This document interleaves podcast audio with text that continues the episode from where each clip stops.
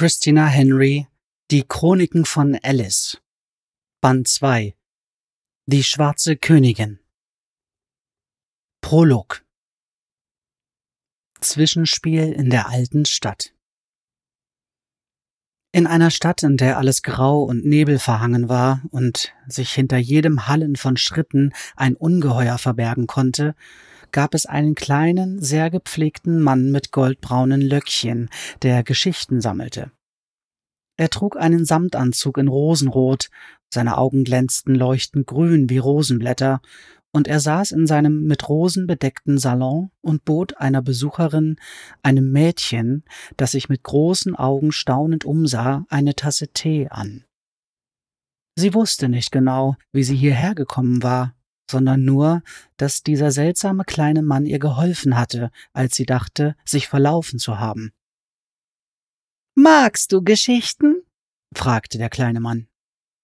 Er hieß Grinser, und das Mädchen dachte, dass dies ein seltsamer Name war, auch wenn dieser Salon und das kleine, ebenfalls mit Rosen bedeckte Haus sehr hübsch waren. Ja, sagte sie, Sie war noch jung und wusste nicht, wovor Grinser sie gerettet hatte, als er sie irgendwo in dem Viertel um sein Haus herum aufgelesen hatte. Sie hatte Glück gehabt, mehr als Glück, dass er es gewesen war, der sie gefunden hatte. Ich mag auch Geschichten, sagte Grinser. Ich sammle sie. Diese Geschichte mag ich besonders, weil ich auch darin vorkomme. Es ist nur eine kleine Rolle, sicher, aber dennoch eine Rolle. Es war einmal ein Mädchen, das hieß Alice, und sie lebte in der neuen Stadt, wo alles sauber und schön und hell ist. Aber Alice war ein neugieriges Mädchen mit einer seltsamen Gabe. Sie war eine Zauberin. Weißt du, was eine Zauberin ist? Das Mädchen schüttelte den Kopf. Aber ich hab davon gehört. Sie konnten Wunder wirken, aber sie wurden schon vor sehr langer Zeit von der Obrigkeit aus der Stadt vertrieben.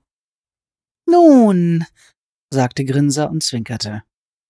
So dachten sie, aber ein paar Zauberer waren übrig geblieben, und Alice war eine davon, auch wenn sie es zu Beginn unserer Geschichte noch nicht wusste. Sie verfügte über Magie, und das brachte sie in Gefahr. Ein Mädchen, das sie für ihre Freundin hielt, verkaufte sie gegen Geld an einen sehr bösen Mann, der das Kaninchen genannt wurde. Er war ein Kaninchen? fragte das Mädchen verwirrt. Eigentlich nicht. Auch wenn er Ohren wie ein Kaninchen hatte, war sein Körper der eines Mannes, erklärte Grinser. Das Kaninchen hat Alice wehgetan und wollte ihr noch mehr antun, denn er wollte sie an einen Mann verkaufen, der das Walross genannt wurde und Mädchen auffraß, um an ihre Magie zu kommen. Das Mädchen mit den großen Augen stellte seine Teetasse auf Grinsers rosenbedecktem Tischchen ab und starrte ihn entsetzt an. Auffraß? In echt auffressen? Oh ja, meine Liebe, sagte Grinser sanft. Er hat sich an ihnen dick und rund gefressen. Aber Alice war schneller und schlauer, als sie dachten, und so konnte sie dem Kaninchen entkommen, bevor er sie an das Walross verfüttern konnte. Allerdings brandmarkte das Kaninchen Alice dabei, kennzeichnete sie mit einer langen Narbe im Gesicht, damit alle wussten, dass sie ihm gehörte aber eine tapfere Alice kennzeichnete ihn ihrerseits, sie stach ihm ein Auge aus.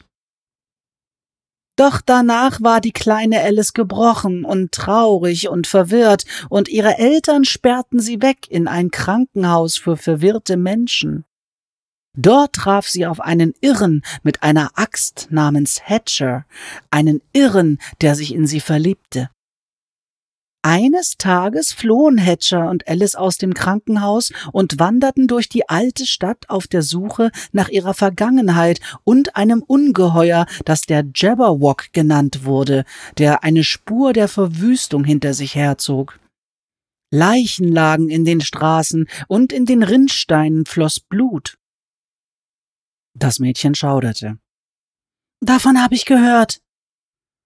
Dann sollte ich dir auch erzählen, dass Alice, die kluge Alice, ihn mit ihrer Magie in einen Schmetterling verwandelt hat, so dass er niemals wieder jemandem wehtun konnte, und diesen Schmetterling steckte sie in ein kleines Glas, das sie in ihre Tasche steckte, und dort ist er noch bis zum heutigen Tage. Es sei denn, er ist inzwischen gestorben, was vollkommen möglich ist. Und was ist mit dem Kaninchen und dem Walross? wollte das Mädchen wissen. Was ist aus ihnen geworden? Nichts Gutes, meine Liebe, antwortete Grinser. Ganz und gar nichts Gutes, denn sie waren böse Männer, und böse Männer nehmen ein schlechtes Ende. Wie sie es auch sollten, sagte das Mädchen entschlossen. Was ist aus Alice geworden? Ging die Geschichte gut für Sie aus? Ich weiß es nicht, antwortete Grinser. Teil 1 Der Wald Alice war eine Zauberin, obgleich eine, die nicht sonderlich viel von ihrer eigenen magischen Begabung verstand.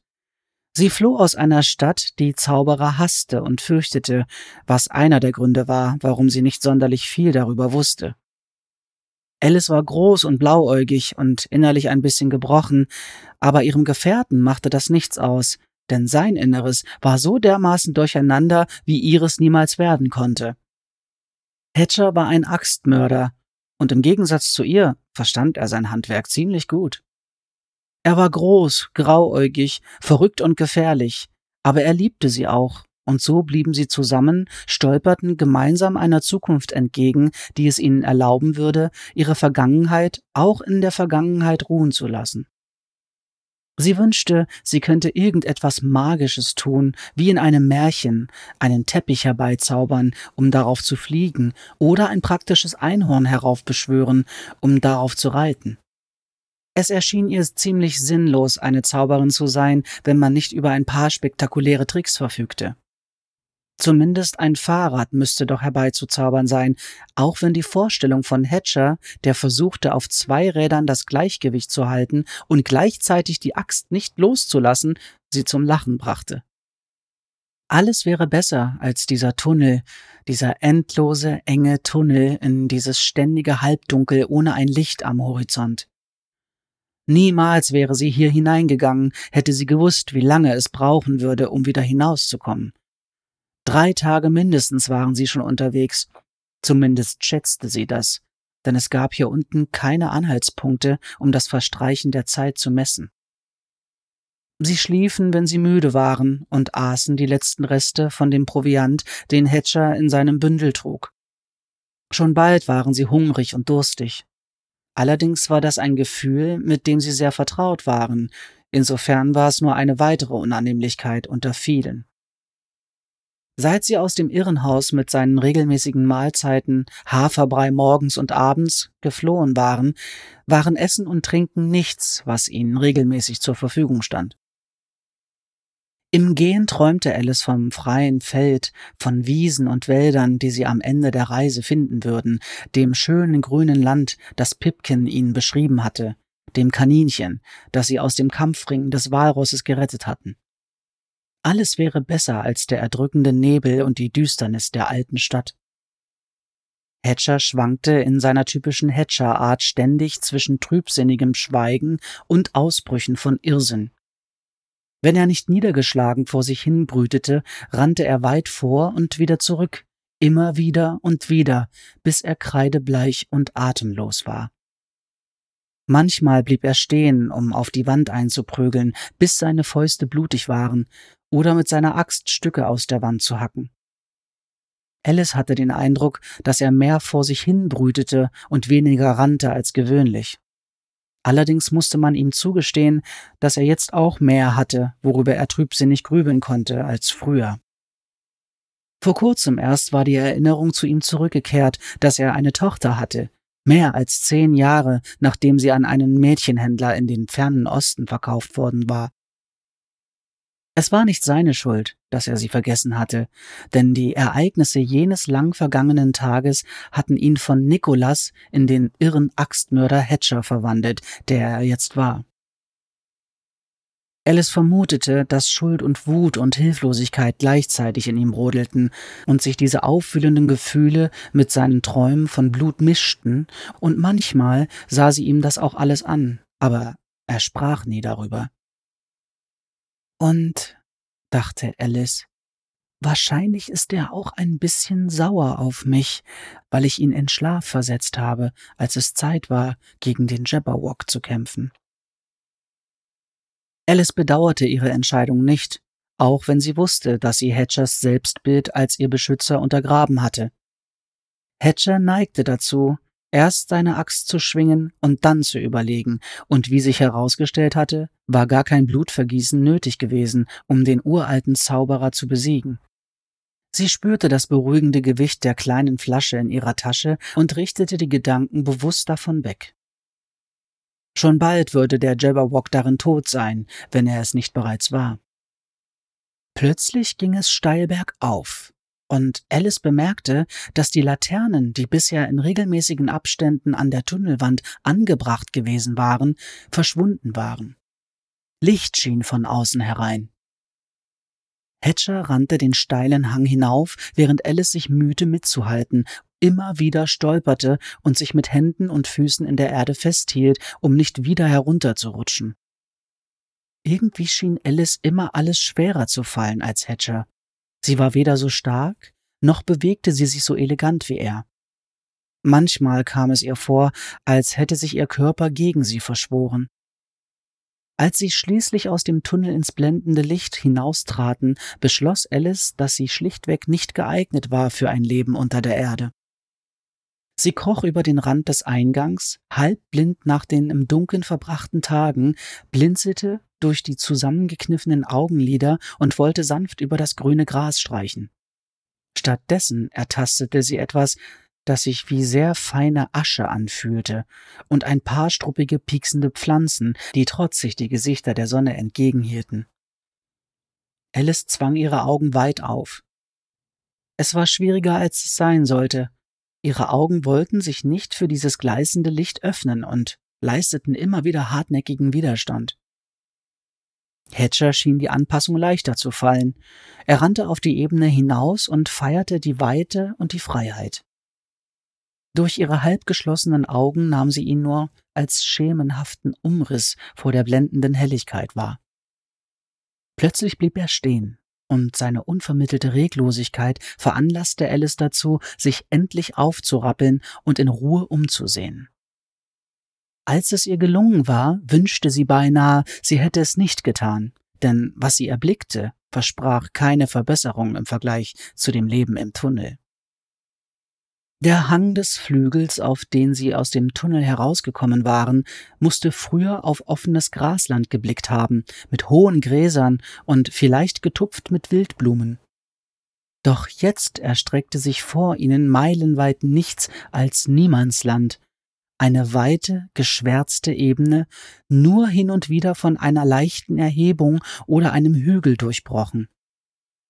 Das ist nicht das, was wir erwartet haben, sagte Hatcher. Nein, sagte Alice mit schwacher Stimme. Was ist hier geschehen? Hatcher zuckte die Achseln. Ich sehe niemanden, den man fragen könnte. Alice kämpfte gegen die Tränen an, während sie die Verwüstung um sich herum betrachtete. Dabei gab es hier nichts, worüber man hätte weinen müssen. Keine frauenentführenden Verbrecher, keine Straßen voller Leichen und Blut, kein Kaninchen, das sie für sich stehlen wollte. Einfach nur Wüste. Niemand, der dir oder Hatcher etwas tun könnte. Du kannst das hier überleben. Es ist nichts im Vergleich zu dem, was hinter dir liegt, dachte Alice. Wenn sie sich das nur oft genug sagte, könnte sie es vielleicht wahr machen. Das ist nichts, ganz und gar nichts, dachte sie wieder. Aber das Versprechen eines Paradieses vor den Mauern der Stadt hatte ihr Kraft gegeben, sie am Leben erhalten, der Traum von einem Tal in den Bergen und einem See und einem Himmel, der tatsächlich blau statt grau war. So viel durchgemacht zu haben und dann nur dieses ausgebrannte Land zu entdecken, war so eine bittere Enttäuschung, dass in Tränen auszubrechen die einzig vernünftige Option zu sein schien. Sie ließ ein paar Tränen fallen, beobachtete, wie sie in die Asche zu ihren Füßen fielen und sofort aufgesogen wurden. Dann rieb sie sich das Gesicht und sagte sich, dass es jetzt damit genug sein musste. Sie ging um den Hügel herum, um zu sehen, was in der anderen Richtung lag. In der Entfernung blickte die neue Stadt. Hinter den mächtigen Umfassungsmauern erhoben sich ihre schimmernd weißen Gebäude. Umschlossen von der neuen Stadt lag die alte Stadt wie eine schwärende Wunde, schwarz und düster, umringt von ihrer Nachbarin. Mir war nie klar, dass sie so groß ist, sagte Alice, als Hatcher sich neben sie stellte. Sein erster Energieausbruch war verflogen und er wirkte wieder niedergeschlagen. Ob allerdings durch seine Sorgen oder die Landschaft, konnte Alice nicht sagen. Die beiden Städte wirkten wie ein riesiger heller Fleck in der Landschaft, der sich bis zum Horizont erstreckte. Natürlich muss sie riesig sein, dachte Alice. Sie hatten mehrere Tage gebraucht, um vom Krankenhaus zum Bau des Kaninchens zu gelangen, und doch nur einen Bruchteil der alten Stadt gesehen. Die chaotisch enge, verschachtelte Bauweise der alten Stadt ließ sie irgendwie kleiner wirken. Was nun? Murmelte Alice, während sie zum Tunnelausgang zurückkehrte. Hedger trottete ihr nach, offensichtlich mit den Gedanken ganz woanders. Sie hatten darauf vertraut, Essen und Wasser zu finden, sobald sie aus dem Tunnel kämen, doch das schien jetzt unvorstellbar. Irgendwo muss hier doch ein Dorf oder eine Stadt sein, sagte sie zu Hatcher. Schließlich kommen nicht alle Menschen auf der Welt aus der Stadt. Und jenseits dieser Wüste muss es auch irgendetwas geben, sonst hätten Grinser und die anderen Zauberer doch diesen Tunnel nicht so in Schuss gehalten. Hatcher ging in die Knie und strich mit den Fingern durch die schwarze Substanz, die den Boden bedeckte. Das ist alles verbrannt. Ja, stimmte Alice ihm zu. Aber irgendwie unnatürlich verbrannt. Es sieht aus wie normale Asche von einem normalen Feuer. Magie? Fragte Hatcher. Nehme ich an, antwortete sie. Aber aus welchem Grund sollte ein Magier Land verbrennen, so weit das Auge reicht, und wie lange ist das her? Es sieht aus, als würde die verbrannte Fläche bis direkt an die neue Stadt reichen. Wie kommt es, dass die Stadt selbst nicht auch verbrannt ist? Was auch immer hier passiert ist, du kannst sicher sein, dass niemand in der Stadt davon erfahren hat, meinte Hedger. Bis auf die Leute in der neuen Stadt, sagte Alice. Sowas geschieht doch nicht, ohne dass jemand etwas davon mitbekommt. Du hast früher in der neuen Stadt gelebt, sagte Hatcher. Hast du da irgendwas erfahren, wenn die Obrigkeit es dir nicht mitgeteilt hat? Mm, nein, gab Alice zu. Aber ich war auch noch ein kleines Mädchen. Ich habe sowieso nicht viel von dem mitbekommen, was sich außerhalb meines Gartens abspielte. Für mich gab es nur meinen Garten, meine Gouvernante und meine Familie. Und Dor, dachte sie, aber sie sprach es nicht laut aus. Kleine Dor-Maus, die zum Kaninchen gehuscht war. Dor, die Alice an einen Mann verkauft hatte, der sie vergewaltigt hatte und versucht, sie zu brechen. Dor, ihre beste Freundin auf der ganzen Welt.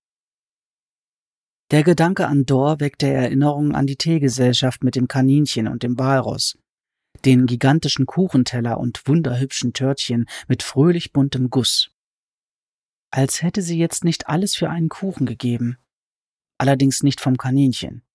Seine Kuchen waren mit Pulvern gefüllt gewesen, die sie benommen und gefügig gemacht hatten. Kurz dachte sie sehnsüchtig an Grinsers magische Verpflegungspäckchen, doch dann fiel ihr ein, dass sie dafür eine Verbindung zu ihm unterhalten müsste, was sie nicht wollte. Aber vielleicht konnte sie Nahrung heraufbeschwören. Sie hatte bisher noch nichts in dieser Art versucht, weil es ihr schwer fiel, sich an die Vorstellung zu gewöhnen, eine Zauberin zu sein. Wenn sie erst einmal weit genug entfernt von der Stadt waren, könnte sie vielleicht nach einem Zauberer suchen, von dem sie lernen konnte. Sie konnten doch nicht alle so schrecklich sein wie die Raupe und das Kaninchen und Grinser und der Jabberwock. Alice musste aufhören, an den Jabberwock zu denken.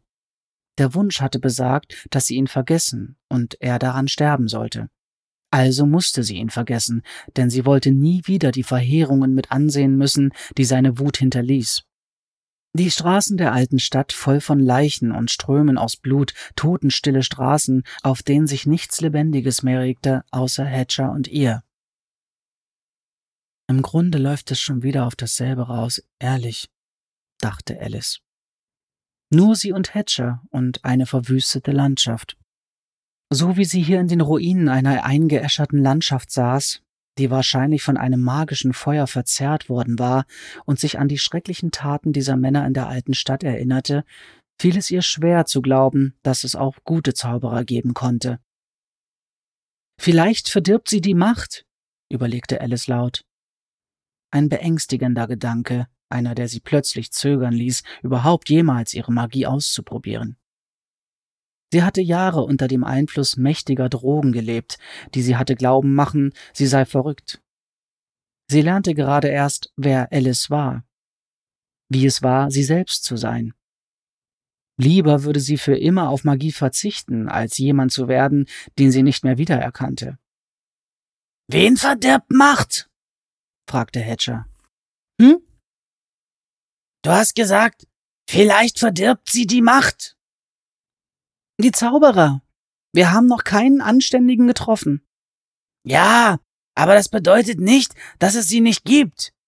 In der Geschichte, die Grinser uns erzählt hat, hat ein guter Zauberer die Welt vor dem Jabberwock gerettet. Zumindest für eine Weile. Stimmt, sagte Alice. Das hatte ich vergessen. Die guten Sachen vergisst man leicht, sagte Hatcher, und diese Bemerkung schien ihn erneut in Grübeleien versinken zu lassen. Er setzte sich in die Asche und begann mit der Spitze eines der vielen Messer, die er immer bei sich trug, darin herumzumalen. Alice beschloss, ihn in Ruhe zu lassen.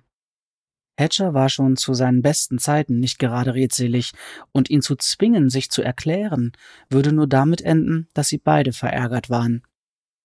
Es konnte nicht schaden, ein bisschen Magie zu bemühen. Offenbar würden sie erst einmal nicht weitergehen, und Alice hatte Hunger. Bisher hatte sie nur Magie gewirkt, indem sie sich etwas gewünscht hatte, zumindest wenn sie es bewusst getan hatte. Sie hatte sich gewünscht, dass der Jabberwock zu einem Schmetterling wurde. Sie hatte sich gewünscht, dass die Verbindung zwischen ihr und Grinser abriss. Ein köstliches Mahl war vielleicht nur einen Wunsch entfernt. Sie setzte sich ein paar Meter von Hatcher und seinen Malereien entfernt hin. Er malte nicht nur planlos im Dreck herum, sondern schien an einem Muster zu arbeiten, das wuchs und komplexer wurde. Jetzt hockte er auf den Fußballen und hüpfte von einer Seite zur anderen, während er das Muster auf dem Boden ergänzte und erweiterte. Was machst du da? fragte sie neugierig. Er knurrte nur und Alice runzelte die Stirn. Na schön, wenn er so will, kann er es so haben, dachte sie. Sie drehte sich bewusst von ihm und seiner Arbeit weg und konzentrierte sich auf ihre eigene Aufgabe. Also, dachte sie mit einem vorfreudigen Kribbeln im Magen, was soll ich mir wünschen? Alice war eine fürchterliche Naschkatze. Sie liebte Süßigkeiten, und diese Vorliebe war von mindestens zehn Jahren faden Haferpreis nicht ausgelöscht worden. Ihr erster Gedanke war daher, sich einen Teller mit Plätzchen und Kuchen zu wünschen, sowie eine große Kanne dampfenden Tee samt schöner Porzellantassen. Doch das war kein sinnvoller Wunsch. Sogar Alice war klar, dass sie mit Zuckerguss und Butter nicht weit kommen würden. Was also dann? Irgendetwas, das man gut in Hatchers Beutel packen konnte und das in dieser ausgedörrten heißen Landschaft nicht verderben würde. Es war wirklich sehr heiß. Schweiß stand ihr in dicken Tropfen auf der Stirn und Oberlippe und lief ihr den Rücken hinunter. Im Tunnel war es kühl und dunkel gewesen. Jetzt knallte die Sonne auf sie herunter und ließ ihr Hemd, ihre Jacke und die schwere Hose, die sie trug, am Körper kleben, weshalb sie noch schlechtere Laune bekam und sich noch unwohler fühlte als ohnehin schon. Sie zog die Jacke aus und steckte das kleine Messer, das sie immer in der Tasche trug, in den Gürtel ihrer Hose. Dann streckte sie die Hände mit den Handflächen nach unten vor sich aus, auch wenn sie sich ein bisschen dämlich dabei vorkam. Irgendwie hatte sie die seltsame Vorstellung, dass die Magie aus ihren Händen kommen müsste. Sie schloss die Augen und konzentrierte sich fest auf das, was sie wollte. Ich wünsche mir sechs Fleischpasteten, entschied sie, und ein Dutzend Äpfel und einen Krug mit frischer Milch. Alice öffnete die Augen und blickte unter ihre Hände. Nichts. Nur feine graue Asche und ein heißer, unnachgiebiger Wind, der darin spielte und sie zu kleinen Wirbeln formte. Sie runzelte die Stirn.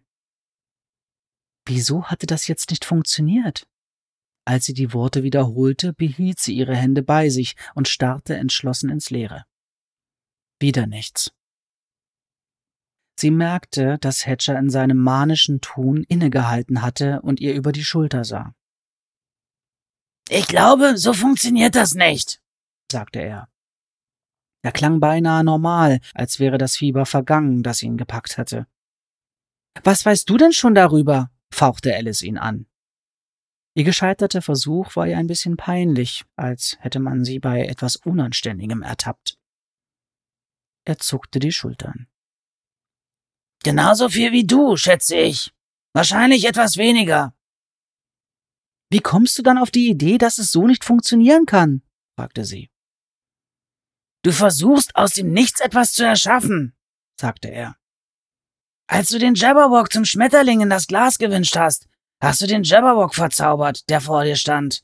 Als du die Verbindung zwischen dir und Grinser zerrissen hast, hast du etwas zerrissen, das es schon gab. Du hast nicht mit dem Nichts angefangen. Alice dachte nach. Und was war, als ich den Jabberwock vertrieben habe, um dich zu schützen? Da habe ich etwas aus dem Nichts gemacht. Hedger schüttelte den Kopf.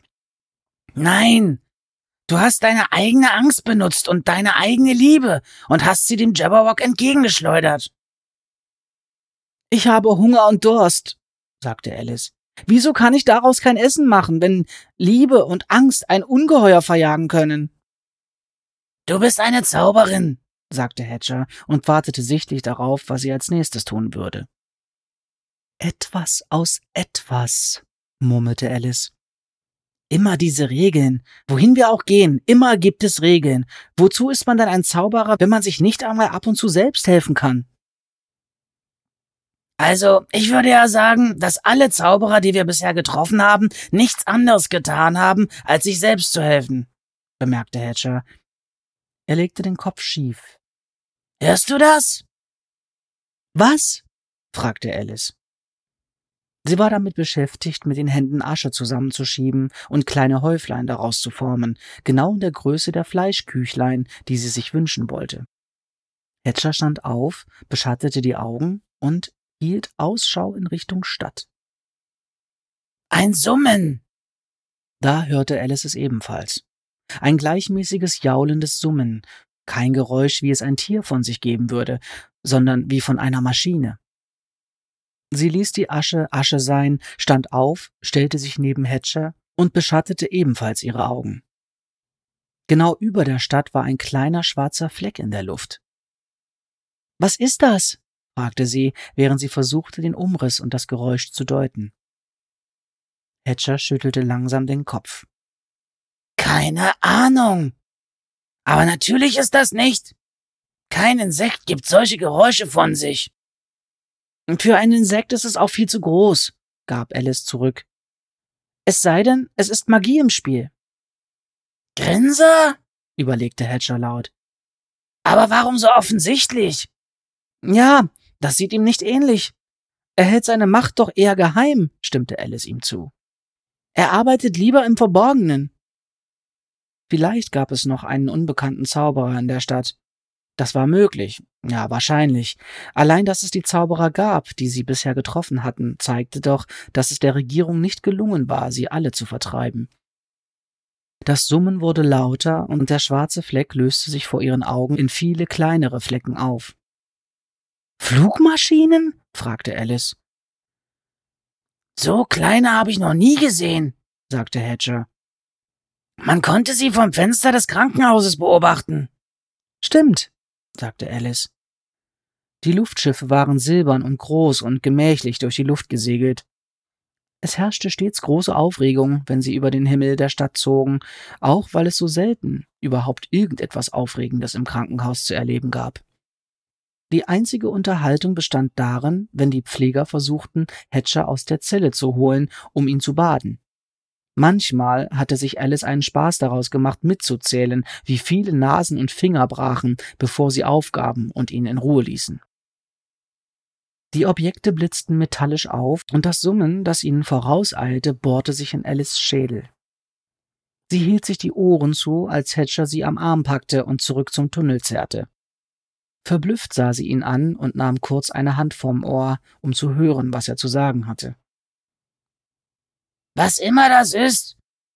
Wir wollen nicht, dass es uns im offenen Gelände erwischt, erklärte er.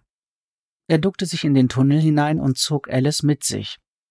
Sie wäre die steile Rampe hinuntergerollt, wenn er ihren Oberarm nicht mit solcher Kraft gehalten hätte, dass seine Hände Blutergüsse hinterließen. Alice bohrte Ellbogen und Zehen in den festgetretenen Lehm, während sie die Hände auf die Ohren presste. Hatcher neben ihr rollte schon wieder mit den Augen, wie immer, wenn er sich aufregte. Der Lärm hatte einen Anfall ausgelöst.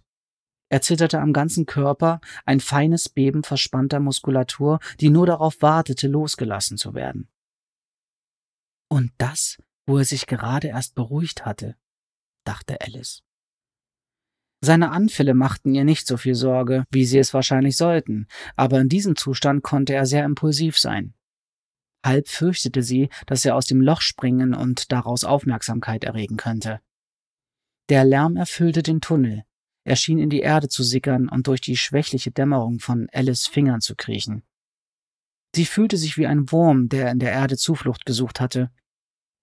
Meine Jacke, sagte sie, als ihr gefiel, dass sie sie gut sichtbar draußen auf dem Hügel hatte liegen lassen. Und das verschlungene Muster, das Hatcher gezeichnet hatte, fiel ihr auch wieder ein. Alice konnte nur hoffen, dass ihre Spuren nicht bemerkt wurden, egal was für eine Kreatur sich ihnen gerade näherte. Der Lärm wurde ohrenbetäubend, lange bevor die Objekte über sie hinwegschossen. Dann blitzte es über ihnen silbern auf, gefolgt von einem weiteren silbernen Blitz und noch einem. Sie wirkten wie ein Schwarm Fische, der auf wundersame Weise nach oben in die Wolken versetzt worden war. Alice erkannte, dass es tatsächlich Flugmaschinen waren. Allerdings sahen sie vollkommen anders aus als alle, die sie bisher zu Gesicht bekommen hatte. Im Gegensatz zu den großen majestätischen Luftschiffen mit ihren riesigen Ballons und den großen Propellern waren dies kleine, schlanke Zylinder, Projektile, vielleicht so lang wie ein Mann. Jedes hatte einen Propeller an einem Ende, auch wenn Alice nicht erkennen konnte, wie diese winzigen Dinger dafür sorgen sollten, dass sich das Projektil bewegte oder wie sie sich ohne Magie überhaupt vom Boden hatten lösen können. Auf jedem Zylinder saß rittlings ein Mensch in hautenger schwarzer Kleidung, die Körper, Kopf und Gesicht bedeckte. Mutter hätte diese Klamotten unanständig gefunden, dachte Alice. Sie warf einen Blick zu Hatcher und sah, dass sich seine Lippen bewegten. Er zählte stumm alle Schiffe, bis sie verschwunden waren. Schweiß rann an seinen Schläfen hinunter, während er um ein Mindestmaß an Selbstbeherrschung kämpfte. Die Flieger schienen den Tunneleingang das auf den Boden gemalte Muster und ihre Jacke nicht zu bemerken. Als alles vorbei war, kletterten sie aus dem Tunnel und blickten den Fluggeräten nach, die nach und nach kleiner wurden und schließlich am Horizont verschwanden. Das gefällt mir gar nicht, sagte Alice. Ich dachte, wir würden der Stadt entkommen, wenn wir sie erst mal hinter uns gelassen hätten. Wie bist du denn darauf gekommen? fragte Hatcher. Grinser und die anderen sind auch über die Stadtgrenzen hinausgegangen. Da ist es nur vernünftig anzunehmen, dass auch die Machthabenden das tun. Ja, klar, sagte Alice, aber sie war beunruhigt. Beunruhigung durch diese Maschinen, die sie noch nie zuvor gesehen hatte, und die rätselhaften Wesen, die darauf ritten. Beunruhigt durch den Gedanken, dass etwas oder jemand sie über die Stadtgrenzen hinaus verfolgen könnte. Konnte jemand ein Minister, ein Zauberer, ein Doktor herausgefunden haben, dass Alice und Hatcher den Brand im Krankenhaus überlebt hatten? Wurden sie gejagt? Sie sagte nichts zu Hatcher. Er würde nur abfällig schnauben und behaupten, sie wären nicht interessant genug für die Ärzte oder ihre Familie. Oder er würde im Gegenteil selbstverständlich davon ausgehen, dass sie verfolgt würden, woraufhin sie sich dumm oder naiv vorkäme, weil sie diese Möglichkeit überhaupt nicht bedacht hatte. Alice merkte, dass sie vor dem Muster stand, das Hatcher so sorgfältig in die Asche gemalt hatte. Sie hockte sich auf die Fersen, um es besser betrachten zu können. Es war ein fünfzackiger Stern, der von sechs kleineren Sternen umringt war. Fünf der Sterne wiesen die gleiche Größe auf, aber der oberste schien besonders groß zu sein. Während sie auf den Stern blickte, schien er sich im Sand zu bewegen und aufzuleuchten, wie es ohne Magie nicht möglich sein konnte. Sie stand schnell auf, und der Stern kehrte zu seiner ursprünglichen Form zurück. Was soll das bedeuten? fragte Hedger und zeigte auf die Zeichnung. Das ist das Zeichen der Verlorenen, antwortete er. Wer sind die Verlorenen? Hedger machte ein überraschendes Gesicht und sagte, Ich hab nicht die geringste Ahnung. Alice seufzte. Also eine Vision, irgendetwas, das wir früher oder später zu sehen bekommen oder tun müssen. Sie unterdrückte die Bemerkung, dass seine seherischen Fähigkeiten ihnen mehr nützen würden, wenn seine Visionen etwas konkreter wären. Doch sie war selbst nicht gerade eine besonders fähige Zauberin, daher stand es ihr nicht zu, Hedgers Fähigkeiten zu kritisieren. Möglicherweise hat es etwas mit Jenny zu tun, bemerkte er und konnte die Hoffnung in seiner Stimme nicht unterdrücken. Er hatte seine Tochter vergessen und sich dann wieder an sie erinnert. Jetzt klammerte er sich an jeden Hinweis und jede Hoffnung. Alice legte ihm eine Hand auf die Schulter. Er ergriff sie mit der anderen Hand, so dass sein Arm quer über seiner Brust lag, als umarmte er sich selbst, um zu verhindern, dass er auseinanderflog. Lass uns mal nachsehen, ob ich nicht doch aus der Asche Pasteten zaubern kann, sagte Alice sanft, während sie ihm ihre Hand entzog. Sieht aus, als hätten wir noch einen weiten Weg vor uns. Nach einigen Versuchen gelang es Alice, zwei kleine Pasteten zu produzieren, allerdings ziemlich fettig und die Soße schmeckte nicht besonders gut. Vier erbärmlich aussehende Äpfel und etwas Milch, so sauer, dass sie sie sofort wegschütteten. Immerhin hast du es geschafft, Essen zu zaubern, befand Hedger, während er auf seiner Pastete herumkaute. Etwas knirschte zwischen seinen Zähnen und er zog ein kleines Knöchelchen heraus. Alice versuchte sich einzureden, dass dies besser war als nichts, doch die Pastete war kaum genießbar. Ich frage mich, ob sie so eklig schmecken, weil ich sie aus Asche gemacht habe, sagte sie, sagte sie und dachte wieder sehnsüchtig an Kuchen mit Zuckerguss und heißen Tee.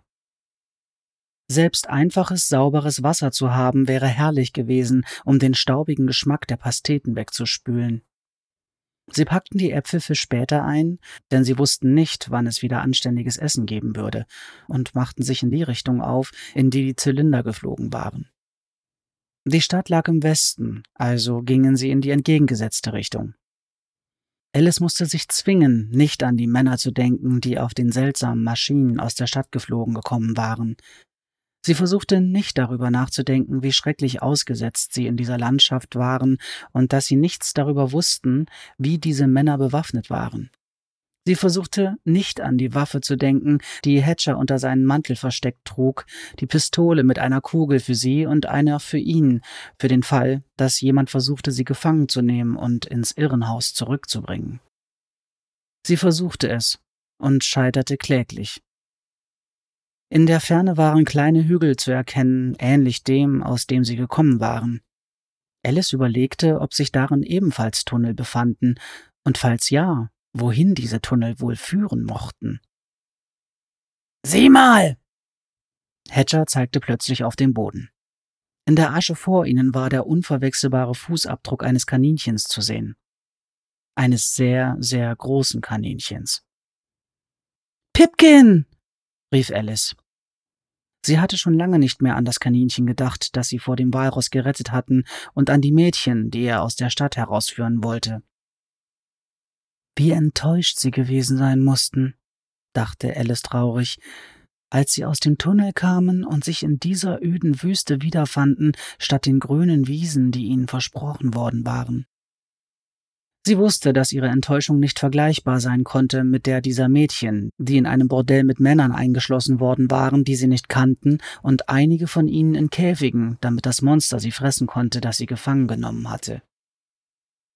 Wie weit Sie wohl vor uns sind? Fragte Alice. Sehr weit können Sie nicht sein, so frisch wie der Abdruck aussieht, meinte Hatcher. Es ist nicht besonders windig. Alice hielt Ausschau nach sich bewegenden Gestalten am Horizont, doch da war nichts als immer dieselbe Leere zu sehen, und die einzigen Lebewesen in Sicht waren sie und Hatcher. Sie fand sich damit ab, dass es ein weiterer langer und anstrengender Tag werden würde, und ließ ihre Gedanken schweifen, während sie durch die Asche stapfte. Wie hast du das gemacht, Alice? Die Stimme eines kleinen Mädchens. Dors Stimme, voller Verwunderung und, wie Alice heute wusste, damals aber nicht verstanden hatte, Neid. Keine Ahnung, antwortete Alice, während sie beide auf die kleinen blauen Edelsteine blickten, die plötzlich in Alice Handfläche lagen. Sie hatte ein blaues Vergissmeinnicht in der Hand gehabt, das sie verbotenerweise im liebevoll gepflegten Garten ihrer Mutter gepflückt hatte und gedacht, dass die Blütenblättchen aussahen wie kleine Edelsteine in der Sonne, und auf einmal lagen da kleine Edelsteinchen in ihrer Hand. Nicht besonders nützlich, dachte Alice jetzt. Edelsteine aus Blumen.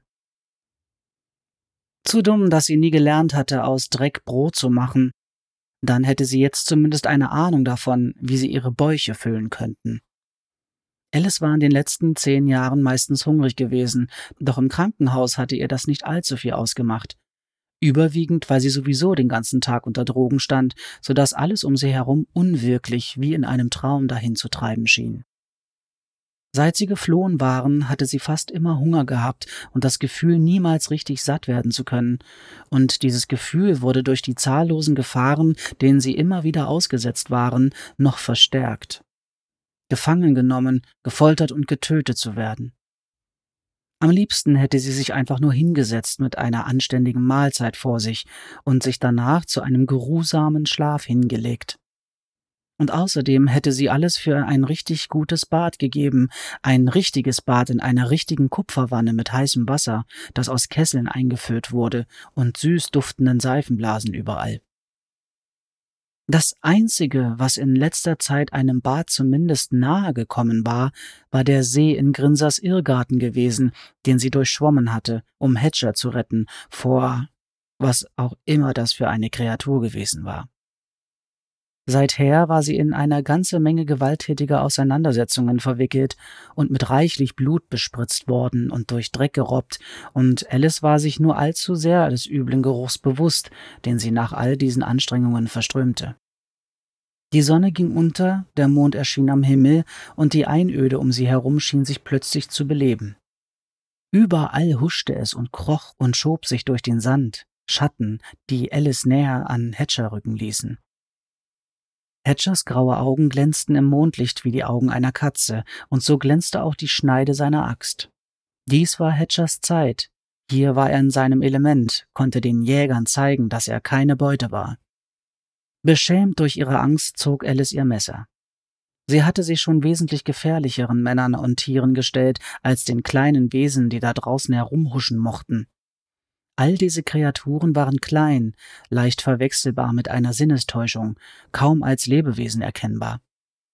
Sie konnten unmöglich dieselbe Bedrohung darstellen wie zum Beispiel das Walross.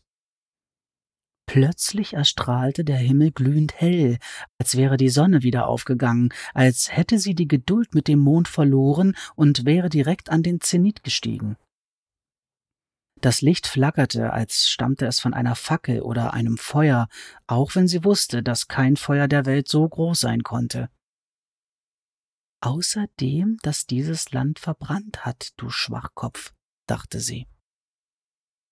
Das Licht enthüllte, was die Dunkelheit verborgen hatte. Die Landschaft um sie herum war mit Dutzender kleiner Lebewesen gesprenkelt, deren Augen in dem gelben Lichtschein glänzten, der die Nacht erhellte. Anfangs hielt Alice sie für Wiesel, doch bei näherem Hinsehen erkannte sie, dass mit den Tieren etwas nicht stimmte. Kein Wiesel hatte jemals so lange gebogene Fangzähne gehabt oder so irre rote Augen. Alice! sagte Hatcher, und seine Stimme klang sehr ruhig, während er auf etwas in der Entfernung starrte, auf die Stelle am Horizont, von der das Licht ausging. Was, wenn Jenny mich hasst? Das war also der Grund für seine düsteren Grübeleien, auch wenn es wahrscheinlich besser gewesen wäre, wenn Hatcher damit gewartet hätte, bis sie nicht in möglicherweise tödlicher Gefahr waren. Wahrscheinlich wird sie das tun, sagte Alice, während sie sich hinter Hatcher schob, so dass sie Rücken an Rücken standen. Im Allgemeinen fand sie, dass es besser war, nicht zu lügen, und Hatcher im Besonderen konnte sie gar nicht anlügen. Kleine Mädchen glauben, dass ihre Väter einfach alles können, sie aus jeder Gefahr retten. Dein Vater ist der stärkste Mann der Welt. Alice erinnerte sich, wie tief es sie beeindruckt hatte zu hören, dass ihr Vater eine Ratte getötet hatte. Sie war ins Haus eingedrungen, als sie noch klein war, und für sie war ihr Papa der größte Held aller Zeiten gewesen. Alice war sich sicher, dass Jenny jeden Abend nach ihrem Vater geweint hatte. Und als er nicht gekommen war, hatte sie gelernt, ihn dafür zu hassen, dass sie sie nicht gerettet hatte. Das hätte ich auch getan, wenn ich mich hätte an sie erinnern können, sagte Hatcher. Ich hätte jeden getötet, der sie auch nur angerührt oder ihr wehgetan hätte. Ich hätte sie in Stücke gehauen, wie ich die Männer in Stücke gehauen habe, die ihre Mutter getötet haben. Aber das wird jetzt nicht mehr viel zählen, nehme ich an. Nein, sagte Alice, wird es wohl nicht. Die Wiesel oder was immer sie waren rückten näher. Sie gaben leise, kehlige Geräusche von sich. Nicht wie das zischende Singen einer Schlange, sondern ein rauerer, bedrohlicher klingender Ton, der sich scharf von der umgebenden Stille abhob. Alice hatte kurz das Bild vor Augen, wie diese winzigen, wimmernden, bösartigen Tiere über sie hinwegschwärmen und ihr das Fleisch von den Knochen fraßen, während sie ihren letzten Todesschrei hinausheulte. Nein, sagte sie. Die Tiere verharrten. Als sich der helle Schein zu einem schwachen Glimmen abschwächte, konnte sie ihre Gesichter kaum noch erkennen. Ihre Köpfe neigten sich alle gleichzeitig zu einer Seite, wie neugierige Hündchen. Nein, wiederholte sie und legte diesmal etwas mehr Entschlossenheit in ihre Stimme. Die Luft begann mit Magie zu schimmern. Lass uns durch! Der letzte Funken Licht erlosch und ließ sie in der Dunkelheit zurück, die nun dichter erschien als je zuvor. Aber Alice brauchte ihre Augen nicht. Es gab immer noch so viel, was Alice an der Magie nicht verstand. In ihren Worten lag Macht, und die Kreaturen reagierten darauf, auch wenn sie nicht wusste warum.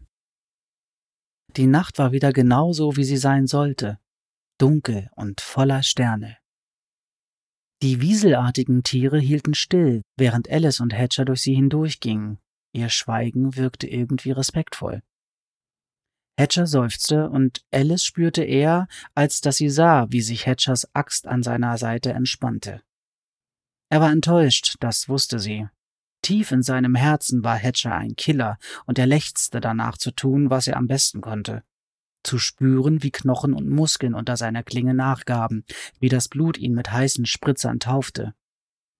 Er bedauerte jede Gelegenheit für wilden Tod, Chaos und Körperverletzung. Alice wusste all dies, wusste, dass er sich nach dieser Erlösung sehnte, doch sie wusste auch unerklärlicherweise, dass er ein guter Mann war und dass diese gute Seite seine mörderischen Impulse unter Kontrolle hielt. Meistens zumindest. Sie wusste nicht, wie weit sie in jener ersten Nacht gingen, aber der Gedanke an Schlaf kam ihr nicht einmal in den Sinn. Es schien ihr zutiefst unklug, sich in diese trügerische Asche zu legen, so verletzlich und ahnungslos wie sie waren. Dass die Wiesel sie nicht angegriffen hatten, bedeutete noch lange nicht, dass sie die Gelegenheit nicht ergreifen würden, sobald sie sich bot. Außerdem plagten sie ihre Sorgen dermaßen, dass es ihr unvorstellbar erschien, an Schlaf auch nur zu denken. Sie war, naiverweise, wie es jetzt schien, davon ausgegangen, dass sie, sobald sie aus der Stadt hinaus waren, auch den Einflussbereich der Stadt verlassen würden. Die seltsamen Flugmaschinen und ihre rätselhafte Mission schienen darauf hinzudeuten, dass dies nicht der Fall war, dass die Fangarme der Stadt wie bei einem Lebewesen wesentlich weiter reichten als ihr aufgeblasener Körper. Wie weit würden diese Fangarme reichen? Alice wollte ihr altes Leben in der Stadt abstreifen wie eine Schlange ihre Haut. Sie hatte Angst davor, wieder in dieses Leben zurückgezogen, aus ihrer Freiheit entführt zu werden. Und sie wollte so viel Abstand wie möglich zu Grinser gewinnen, damit er am Ende nicht doch noch beschied, dass sie zu wertvoll war, um sie entkommen zu lassen. Sie mussten für einen Moment eingenickt sein, Eben noch hatte sie die etwas dunkleren Schemen beobachtet, die sich in der schwarzen Asche um ihre Füße herum bewegten, und im nächsten Augenblick schien die Sonne, und sie schmiegte sich an Hedgers Brust wie ein Kind. Er bewegte sich unbeirrbar durch diese seltsame Wüste, vollkommen unbeeinträchtigt durch das Gewicht in seinen Armen. Alice blinzelte in die Helligkeit und erblickte mehrere große Vögel, die in der Luft kreisten. Setz mich lieber ab, Hedge, sagte sie. Diese Vögel sind auf der Suche nach einer Mahlzeit. Das sind sie. Aber sie sind nicht hinter uns her, sagte Hedger, als er sie absetzte. Er strich ihr mit der Hand über das Haar und dann über die Wange, wo er kurz innehielt. Dann zeigte er direkt nach vorn.